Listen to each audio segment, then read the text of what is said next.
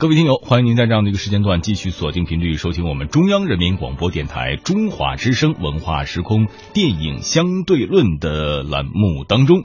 那么在今天的电影相对论当中呢，我们要与大家来分享的电影是《功夫熊猫三》。《功夫熊猫三》呢是《功夫熊猫》系列电影的第三部啊，是由呃吕银荣、亚历呃亚历山德罗卡罗尼执导，杰克布莱克以及凯特哈德森。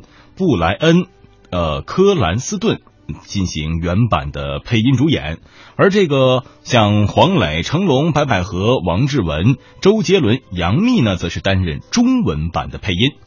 该片呢，于二零一六年的一月二十九号在中国和北美地区首映。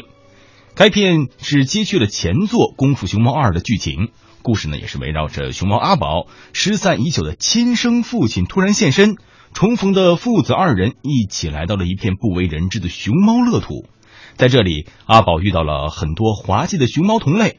当拥有神秘力量的大反派天煞横扫神州大地，妄图残害所有的功夫高手之时，阿宝必须迎难而上，学着把那些热爱享乐、笨手笨脚的熊猫村民训练成一般所向披靡的功夫熊猫。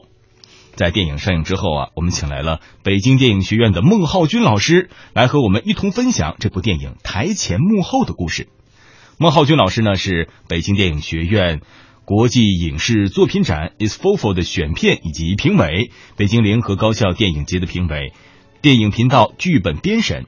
那么下面让我们一起来聆听孟浩军老师眼呃他眼中的功夫熊猫。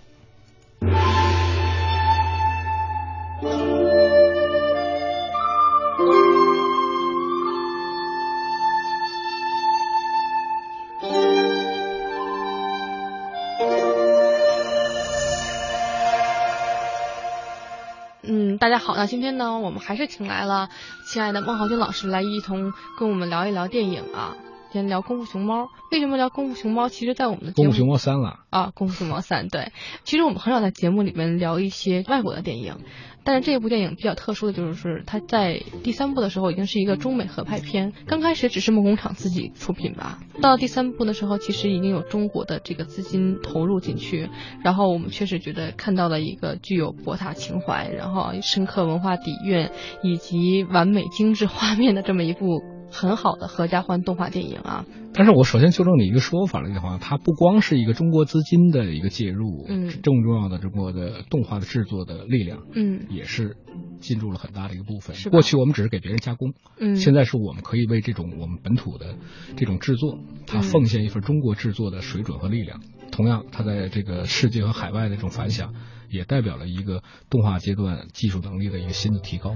在看一二的时候，我就知道这只是梦工厂自己出品的一个电影，我当时没有觉得有什么可怕的地方。但是看到第三部的时候，我真的有点害怕了。为什么呢？可能是因为当时我不知道中间有中方的这种参与拍摄，然后我就发现它的很多的一些山水、中国文化的传统的沉淀的这种冲击力，其实已经非常巨大了。但是其实在我心里边。最刺激我的就是“气”这个字儿的这个运用，因为这个字在电影里面被无数次的提出啊，不管是这个反面角色还是正面角色，他们都知道只要拥有了这个气，这个人就能成功啊。当然就觉得很可怕。为什么？我觉得因为美国人在之前他根本就不会翻译这个字，他不知道这是一个什么东西。气到底是什么呢？它是无形的呀，你可以说它是空气吗？是不是？还是说它是一种力量？你没法跟美国人解释，美国人自己根本就不懂。他在早期把这个字翻译成为 gas。对吧？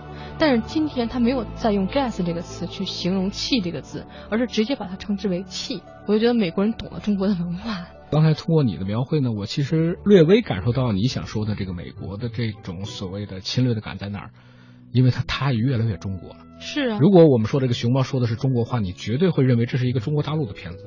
它跟前两集比不太一样，就是还有很多西方的这种理念，西方的这种人的思维方式。那么在这一部里头，完全是东方式的、中国化的。就更不要说在很多方面来讲的话，就像你讲的，中国的水墨或者说大量的这种气功的这种概念，嗯，包括它的很多形象都是中国传统文化里头非常经典的，是龟啊，什么牛头的那些，是吧？嗯，这是让观众，包括我们讲的，它这里头也还要突出的就是这个熊猫的合家欢家族嘛，嗯，这个在以前也是没有，甚至让熊猫都有了爱情，这一定是他根据前两个中国观众的反馈。对，他有意识弥补这一点，他钻研过、探讨过这个问题。对他可能觉得这个东西，中国人来讲的话，合家欢，他可能就是几代同堂。这个在以前住美国观众，这个美国电影里头很难想象。嗯你这家要么就是三口之家，就是父母和孩子，很难想象这什么还有爷爷，还有什么奶奶，还有婆婆这样的东西。对，这就完全是中国化的思维。在美国，在美国他讲究独立精神的，只有中国他才讲一种团圆呀。对，哎，不过是团队，因为我看到特别有意思的，它《熊猫三部曲》相当于一个职场三部曲，因为第一季它是个面试，嗯如果第二部是管理，它这是第三部就是怎么去驾驭一个团队，嗯，也非常有意思。这也是我们中国比较能够接受的集体主义观念的精神。但是另外一个侧面来讲的话，我恰恰认为，这不是说，是美国佬他为了讨好我们，他要加这个气写成拼音，而是应该说是中国的影响力，中国的崛起在全世界都没有任何一个国家可以忽视的元素。这个方面来讲的话，可以说中国文化在全世界，它既是一种极高的商业的上的这个元素。对吧？它同时也是一个，它为了中国的这个市场不得不贴近，或者说是去努力了解的这样一方面。可是你要想啊，美国人有多厉害？他们是一个移民的一个国家，对吧？移民到一片大陆上，是吧？然后逐渐人口融合才形成的这样的一个国家。他跟我们比文化底蕴呢，肯定是比不过的。那我为什么说他厉害？你看他自己没有历史，他所以他只能往前拍，他就只能拍一些比如穿越。对，那我们呢？我们我们一般就是拍原来那些故事，都是穿越到清代这种故事，对吧？那今天我们可以发现，人家美国人没有历史，但是人家用了我们的历史，对不对？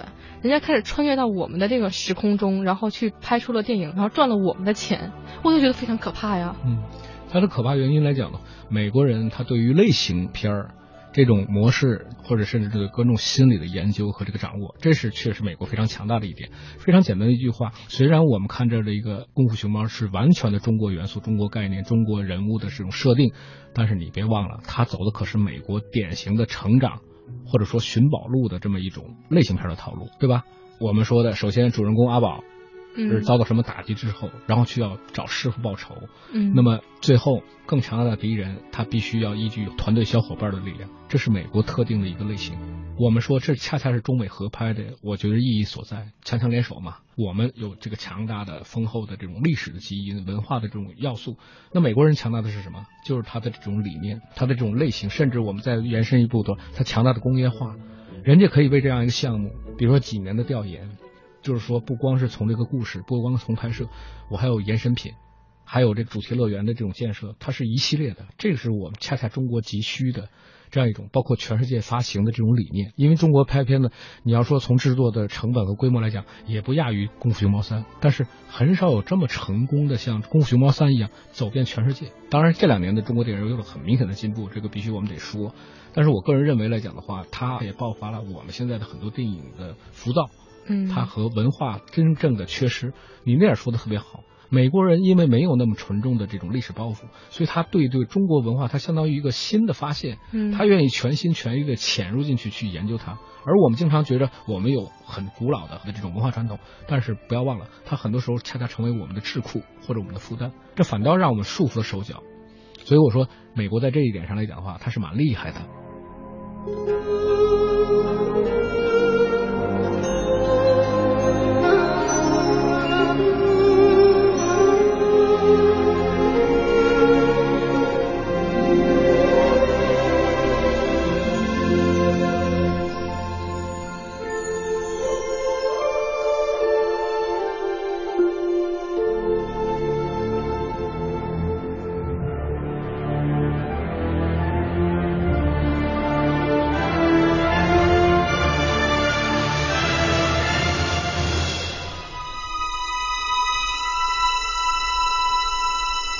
中国现在的崛起，它可以发展到和好莱坞齐肩，它可以好莱坞协作。你看一看全世界，有几个国家能做到这一点？无论是在资金和制作上，这毕竟承认就是我们说中国现在确实强大了，它确实有影响力了，强强联手，它可以让我们讲的电影做得更好。它也体现了中国这样一个传统的文化，今天日益打开，日益拥抱全世界。也可以说，我们通过电影这种方式，让这种。所谓神秘的中国文化来讲啊，让全世界的观众能够接受并喜爱。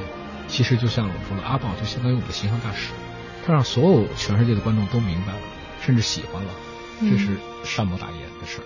所以说，不光是美国厉害了，也是我们也厉害了。对对对，现在基本上我们说了，应该是好莱坞拿着项目来排队建中国的这种片商，或者说是所谓的这个中国的这种制作，因为十三亿人的电影市场，对吧？没有任何人可以去忽略。嗯，就像我们说的，去年全球一共是三百八十亿美金的这样一个全球票房市场，嗯，中国就奉献了将近七十个亿，这是在全球当中是最快的。那么有预测说，在二零一七年年底，呃，中国电影市场就会超越美国，成为全球第一大电影市场。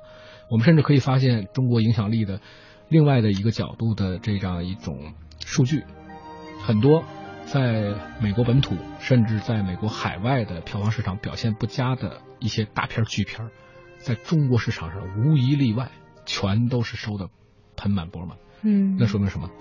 就是市场的力量。嗯，所以就是甚至很多让美国的所谓的烂片都起死回生了。另一方面，说明中国对于观众对于电影的渴望，他对电影的那种热爱。另一方面来讲的话，确实也说明我们这个市场已经庞大到没有任何一个哪怕像好莱坞这样的一个强势的啊这样一个电影的这个工业，它都无法忽视我们。当然，在另一方面也可以说，它在帮助我们更好的认识和走向世界。嗯，所以说还是很有希望的，还是朝气蓬勃的。我觉得这就很好。就是我们讲了，因为今天中国应该说是全民都被一种激情，都被一种速度感，都被一种亢奋啊所鼓舞。往坏的方面说，它可能是一种浮躁，一种不细致；但是往好的方面说，这难道不是一种气势、一种气魄，甚至是一种我们讲对梦的这种追求吗？他希望这个滚滚的这种气势和巨轮永远不要停止啊！对，我们希望电影越来越好。是吧？所有热爱电影的年轻人，也是梦想越来越美好。